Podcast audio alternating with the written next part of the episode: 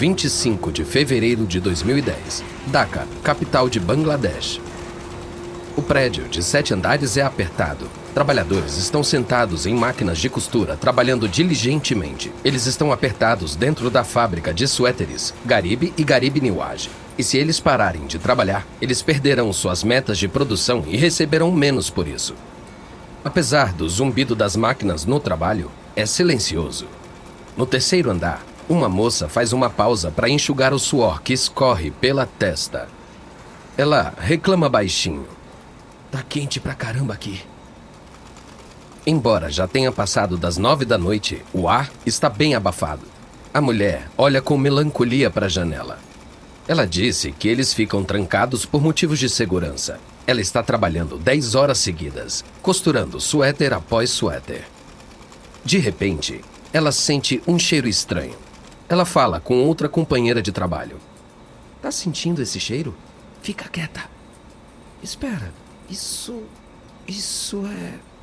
Fumaça, vindo do andar de baixo, e está invadindo o ambiente rápido. Os trabalhadores abandonam seus postos e correm para as escadas, empurrando uns aos outros. Mas as saídas de emergência estão trancadas. A mulher e sua amiga se juntam a outras pessoas batendo nas saídas. Socorro! Ela grita, mas os pulmões se encheram de fumaça. Um segurança pega o extintor de incêndio da parede. Ele se atrapalha sem saber como usar. Alguns trabalhadores correm para as janelas, mas estão fechadas com grades de ferro soldadas. Logo, os bombeiros chegam. O fogo começou devido à fiação elétrica no primeiro andar. Os trabalhadores nos andares superiores estão presos pelas saídas trancadas e grades de ferro. Os bombeiros tentam abri-las. Muitos trabalhadores não vão escapar. Os trabalhadores da fábrica, incluindo aqueles que morreram, estavam trabalhando para atender pedidos de empresas de fast fashion, incluindo H&M. E esse fato não passará despercebido ao público e seus clientes.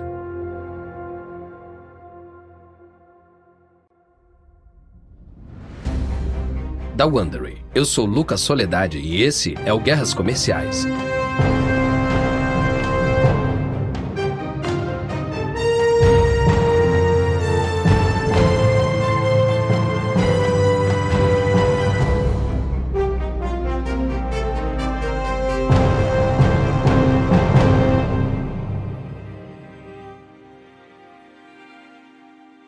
Nosso último episódio, testemunhamos o nascimento da H&M, Topshop, Zara e Forever 21, quatro líderes na indústria de fast fashion.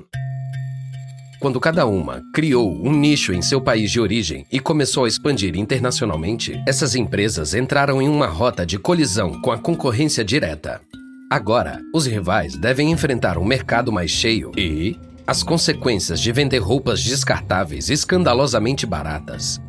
Mas a tragédia mortal em Bangladesh é um alerta para a indústria de fast fashion. O público está aprendendo sobre o alto custo de roupas baratas. Algumas empresas adotam iniciativas de sustentabilidade para melhorar sua imagem. Outras simplesmente apostam em roupas ainda mais baratas. E uma nova empresa, vinda da China, está prestes a revolucionar ainda mais o setor. Este é o terceiro episódio: A Moda na Berlinda.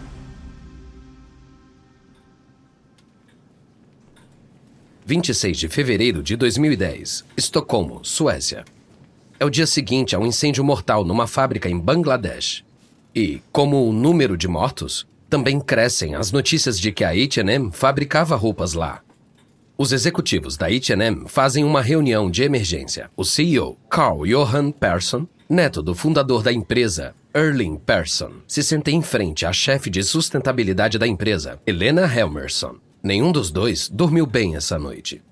Eles estão sentados no escritório de Person, com xícaras de café intocadas à sua frente. Person olha para o telefone e encara Helmerson.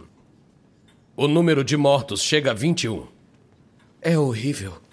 Eu era gerente de produto em Dhaka e estive naquela fábrica, conheci esses trabalhadores. O que estou ouvindo dos inspetores de incêndio é muito ruim. Eles estão dizendo que as saídas e as janelas estavam bloqueadas. Os seguranças de plantão não sabiam como usar os extintores. Mas nós fizemos uma inspeção há alguns meses.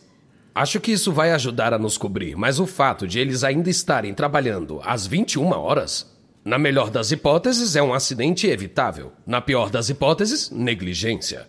Teremos que preparar uma declaração. Diga que. Diga que, historicamente, estamos satisfeitos com a forma da Garibe Garibe trabalhar com nosso código de conduta. E até onde sabemos, essa terrível tragédia não foi causada por más condições de trabalho ou medidas de segurança. Person concorda finalmente pegando seu café que ficou frio. Pode mandar. Isso vai chamar a atenção para a indústria. E, obviamente, vai chover críticas a todos. Mas a tragédia põe o holofote a um aspecto da fast fashion que muitos consumidores nem consideravam. Quem realmente faz as roupas que eles compram tão barato?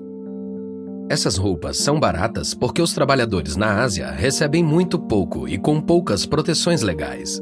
A indústria da moda emprega um sexto da população mundial.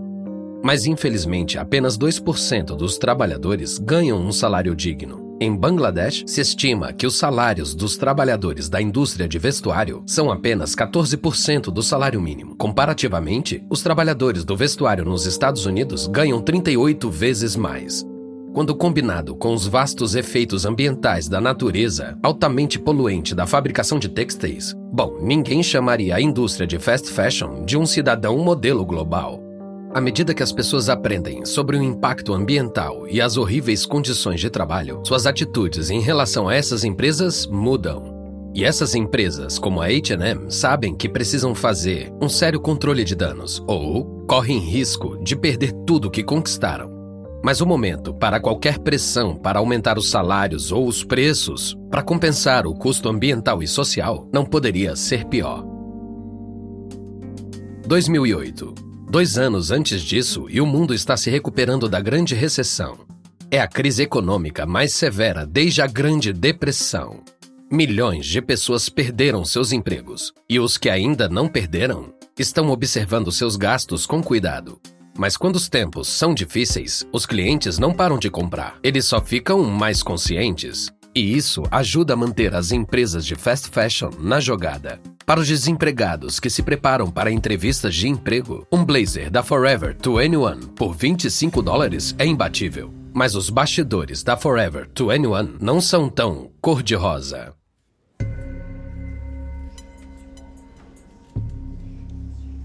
Abril de 2009 sede da Forever 21 em Los Angeles. Dentro do edifício de vidro de vários andares com vegetação exuberante e cercas decorativas, contrastando com o ambiente industrial, Won Shang e Jin Suk Chan conversam com seu advogado, Bruce Branda, eles estão sendo processados e o clima está tenso. Como sabem, o caso Trovata vai a julgamento no próximo mês. Sei que estão acostumados a resolver esses assuntos fora do tribunal, mas o que eles estão acusando é um pouco mais complexo do que a violação de direitos autorais padrão. Os Changs parecem despreocupados. Não entendo o que torna as reivindicações deles tão diferentes.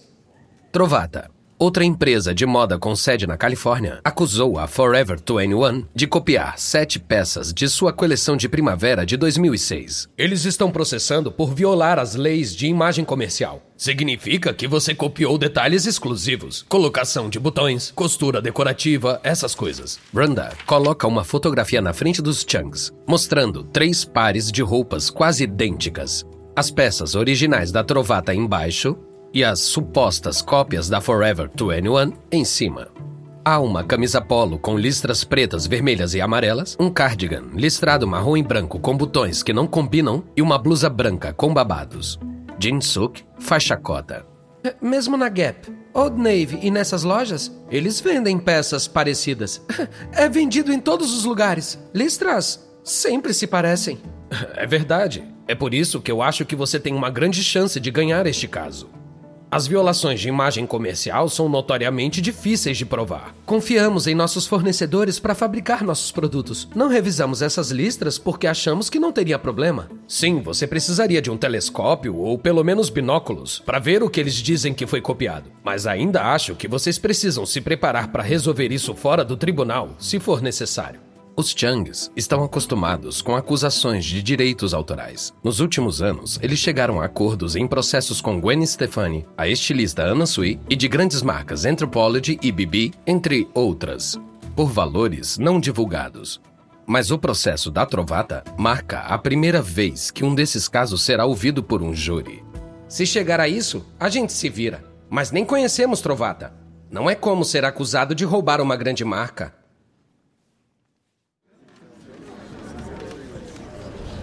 21 de maio de 2009, Tribunal Federal Distrital em Santa Ana, Califórnia. Jin Suk foi chamado como testemunha no julgamento de Trovata.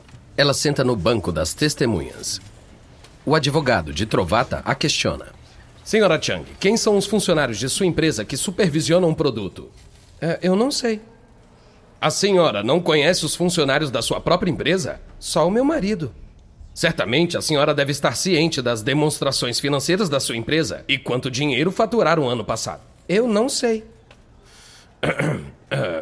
A senhora ficaria surpresa ao saber que as vendas da Forever 21 passaram de um bilhão e meio de dólares. Ficaria é, surpreendente, mas eu não sabia. Então, a senhora não sabe quem administra sua empresa ou quanto fatura. O que você sabe, senhora Chang? Eu sou a compradora principal. Supervisiono uma equipe que seleciona o que compramos dos fornecedores. Confiamos neles e eles fabricam a roupa para nós. Recebemos as amostras e escolhemos as mais bonitas. A batalha judicial termina com o júri dividido, com um lado favorável a Forever 21. O julgamento é anulado e antes de uma nova data ser marcada, as duas marcas fazem um acordo extrajudicial por uma quantia não revelada. A maioria dos clientes não deu a mínima para isso. Em 2010, vídeos de Hal estão surgindo no YouTube e até passam no programa Good Morning America. Os vídeos de Hal são pessoas mostrando peças que compraram recentemente de uma marca, geralmente dizendo sua opinião sobre as peças além do custo. Em um vídeo, duas meninas, uma morena e uma loira, encaram a câmera em um quarto rosa brilhante. Oi, pessoal! Acabamos de voltar da Forever 21 e vamos fazer um vídeo de How. E tivemos uma entrevista hoje e fomos ao Forever 21 com Good Morning America. E eles estão aqui no meu quarto agora, nos filmando, fazendo esse vídeo. Vamos por tudo para vocês verem.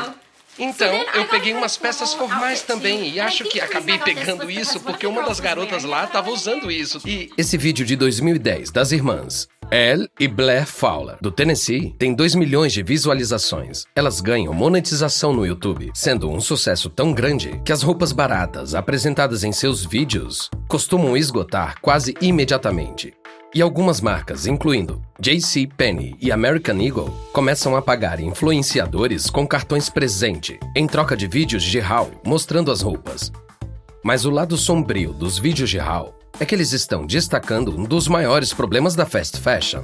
Muitos consumidores veem essas roupas de baixo custo como descartáveis depois de alguns usos, e isso criou um problema de relações públicas para a indústria à medida que aumenta o alarme sobre as mudanças climáticas e o meio ambiente. A H&M decide enfrentar o seu problema de imagem. 25 de março de 2010. Uma loja H&M em Manhattan. Duas clientes de 20 e poucos anos entram na loja e começam a vasculhar as prateleiras. Uma se detém quando vê algo novo. Viu essas etiquetas verdes? Nunca tinha visto antes.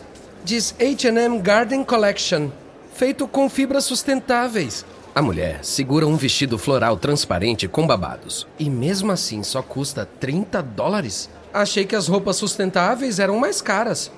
A amiga lê a etiqueta. É feito de algodão orgânico e linho, poliéster, reciclado. É, isso é muito legal. Isso realmente me faz sentir melhor comprando aqui. As mulheres pegam mais itens com etiquetas verdes antes de irem para a fila do provador. Embora outras marcas tenham oferecido roupas de algodão orgânico antes, isso normalmente vem com um custo adicional. Ao incorporar esses materiais no seu preço habitual, a H&M está abrindo novos caminhos. A fabricação de têxteis tem sido uma das indústrias mais poluentes em todo o mundo, um problema agravado pelas marcas de fast fashion. Mas agora a H&M está tentando manter os fregueses já acostumados a seus preços baixos Ao mesmo tempo que começa a usar materiais melhores, o tempo vai dizer se eles conseguem ficar com esses dois pássaros na mão. Em 2010, a H&M usou 15 mil toneladas de algodão orgânico, um aumento de 77% em relação ao ano anterior. E sua coleção Garden atrai consumidores que estão ficando mais conscientes do impacto ambiental de suas compras de roupas. Mas os esforços da empresa de parecer altruísta logo serão abalados.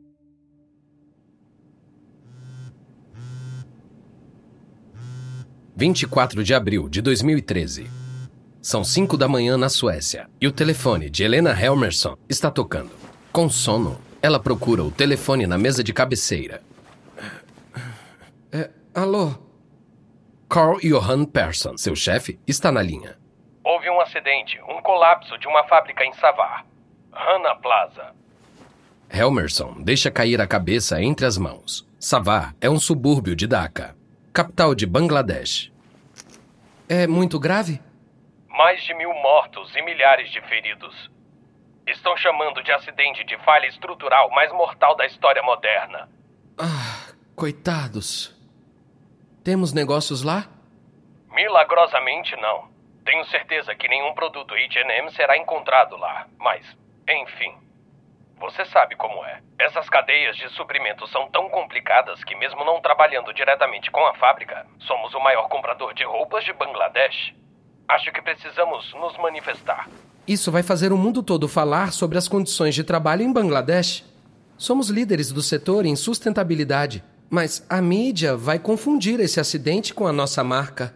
Outras empresas estão diretamente envolvidas. Falaram da Walmart, The Children's Place, Mango. Eles devem ter o foco da fúria da mídia. Também há boatos de que o dono do prédio construiu quatro andares a mais sem autorização usando materiais de baixa qualidade.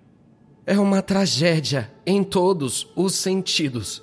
Mesmo assim, temos que nos manifestar. As pessoas esperam isso. E mais do que isso, elas esperam mudanças. Ela tá certa.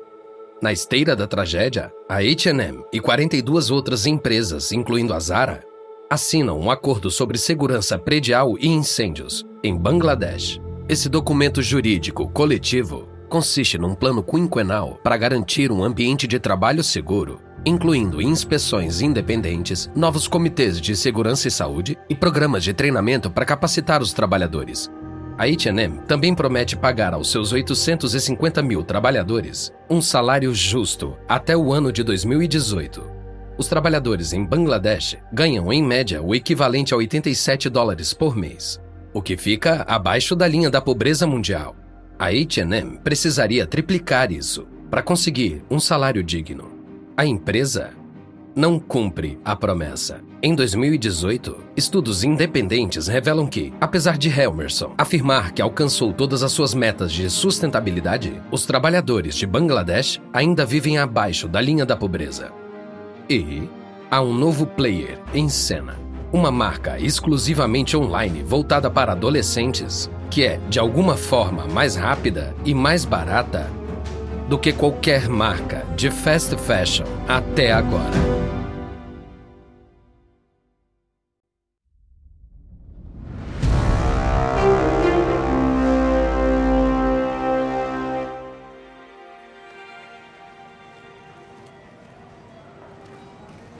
(2014) Madrid, Espanha. Graciela Martim gerencia uma grande loja Zara no centro da cidade. Ela observa, enquanto nove de seus funcionários fazem um inventário. Eles apontam dispositivos em forma de pistola para as roupas. Um coro de bips quase constantes soa enquanto eles percorrem dezenas de prateleiras. Graciela atende o telefone. Zara Madrid.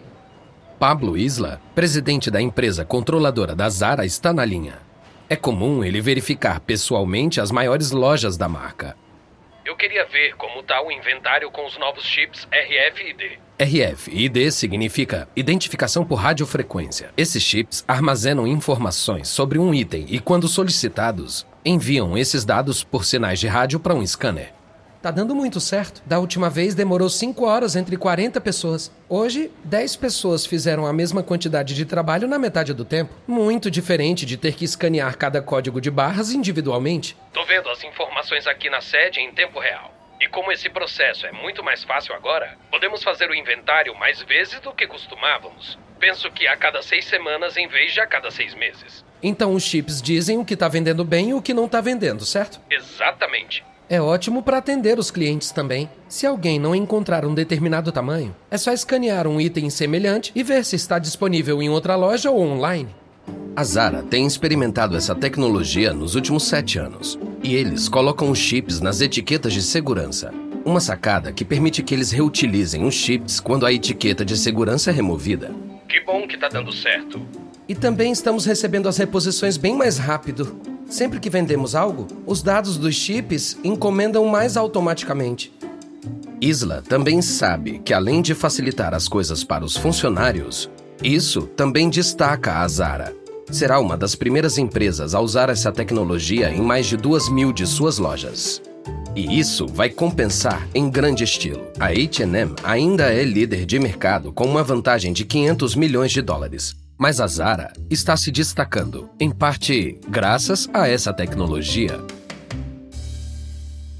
Mas enquanto a Zara está focada em agilizar seu processo, a Forever 21 está apostando no atrativo dos preços baratos.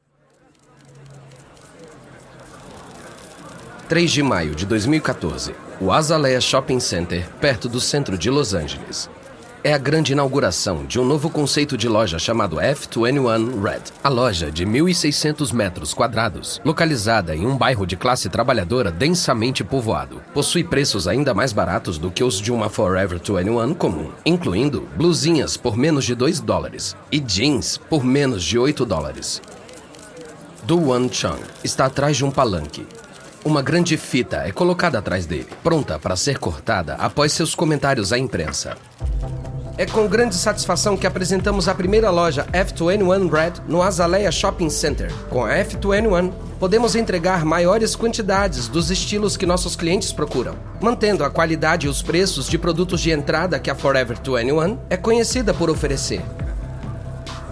A loja logo se torna popular e a empresa abre mais lojas F21 Red em Nova York e Minnesota.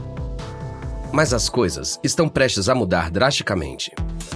Zara, Forever 21, H&M e Topshop são conhecidas por serem rápidas e baratas. Mas sua mais nova concorrente está prestes a levar essas ideias para a estratosfera. E as preocupações ambientais não estão na sua lista de prioridades. 2014 Nanjing, China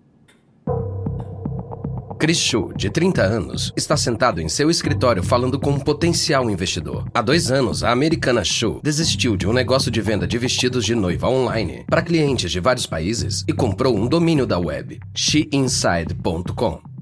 Desde então, ele usa o site para vender roupas femininas ultra baratas para um público jovem. Os universitários adoram os preços, que são literalmente metade dos itens semelhantes na Zara ou H&M mas até agora tem sido uma pequena operação com cerca de apenas 100 funcionários. Eles têm zero lojas físicas, nenhuma equipe de design interna e nenhuma cadeia de suprimentos própria. Em vez disso, eles compram todo o estoque de lojas de atacado na China e vendem diretamente aos clientes online. Xu se inclina ao chegar ao cerne de seu discurso para o investidor. Ele está pronto para levar esse modelo de negócios ao próximo patamar. A demanda está aumentando, mas acho que podemos fazer ainda melhor. Então, meu plano é contratar estilistas. E vamos mudar nosso centro de operações de Quanzhou para Panyu, onde estão as fábricas. Teremos todas as nossas instalações próximas. Pesquisa e desenvolvimento, logística, fabricação e até atendimento ao cliente. O investidor concorda. Isso é semelhante ao que a Zara faz em La Corunha. A sede fica ao lado das operações de fabricação. Isso. Embora tenhamos uma vantagem sobre a Zara, não temos lojas físicas desperdiçando orçamento. Conquistaremos os mercados europeu e americano vendendo mercadorias produzidas na China diretamente aos clientes, sem intermediários. Hum. Isso tudo é muito interessante, mas admito que estou confuso com a sua experiência. Você não tem experiência gerenciando a cadeia de suprimentos. Você está mesmo interessado em roupas femininas? Shu é inabalável. Minha especialidade é marketing e otimização de mecanismos de busca. Foi assim que comecei minha carreira, trabalhando para uma empresa em Nanjing. Minha empresa se tornou popular por causa da nossa presença online. Estamos na vanguarda do marketing de redes sociais. Já estávamos anunciando no Instagram e Pinterest em 2012, quando outras marcas mal sabiam que esses sites existiam. Mas qual é a identidade da marca? Qual é a estética? Quando eu vejo a Zara ou a H&M, entendo como são as roupas. Eles são imitadores da moda europeia de alta qualidade, imitadores de passarela. Não estamos tentando criar nossa própria estética. Só estamos vendendo tendências populares para os clientes o mais rápido possível. É isso que os clientes querem. Eles podem comprar o vestuário completo, incluindo sapatos e acessórios, por menos de 30 dólares. Ninguém pode competir com isso. Em 2015, Show renomeia sua empresa simplesmente Shein. Um ano depois, o faturamento sobe para 617 milhões de dólares. Mas em 2017, eles ultrapassam um bilhão e meio de dólares. O site apresenta uma enorme quantidade de estoque, tudo produzido em pequenos lotes de 100 a 500 peças, reduzindo o risco caso os itens não vendam bem. Shu monta uma equipe de 800 estilistas e designers e aprimora a cadeia de suprimentos, que consiste em muitas fábricas de pequeno e médio porte, e como eles enviam pacotes de pequeno valor diretamente dos armazéns chineses para os clientes, eles conseguem se esquivar de muitos impostos de importação e exportação, enquanto que os varejistas com muitas lojas físicas não podem evitar. Em 2017, Shein está ganhando popularidade nos Estados Unidos e até começando a aparecer em talk shows diurnos como The Real. Tudo o que vocês veem aqui hoje é da Shein.com. E a especialista em moda Sheila Aoi está aqui para contar tudo sobre isso. Obrigada, eu sou fã de vocês, estou muito feliz de estar aqui. Então, Sheila, é hora de começar a estocar roupas imprescindíveis desse verão. E ouvi dizer que a Shein é o melhor lugar para uma consultora de moda que quer ser a primeira a arrasar nos estilos mais recentes. Totalmente, qualquer que seja a última tendência da moda, Shein.com vai ter com certeza. E com frete grátis, eles enviam para mais de 80 países sem compra mínima. Podem acreditar. No final da década de 2010, Shein, junto com outras marcas ultra fast fashion, ASOS e Boohoo, se consolidaram como uma ameaça legítima às marcas que dominaram a última década. E especialistas começam a prever que players com legado como H&M, Zara, Forever 21 e Topshop serão esmagados pelo que eles chamam de Fast Fashion 2.0. Mas essas marcas não vão aceitar isso numa boa. Em nosso próximo episódio, a Shein continua dando suas cartas enquanto H&M e a Forever 21 passam por tempos difíceis. E o alarme toca para Philip Green da Topshop quando acusações desagradáveis contra ele deixam o público contra a empresa.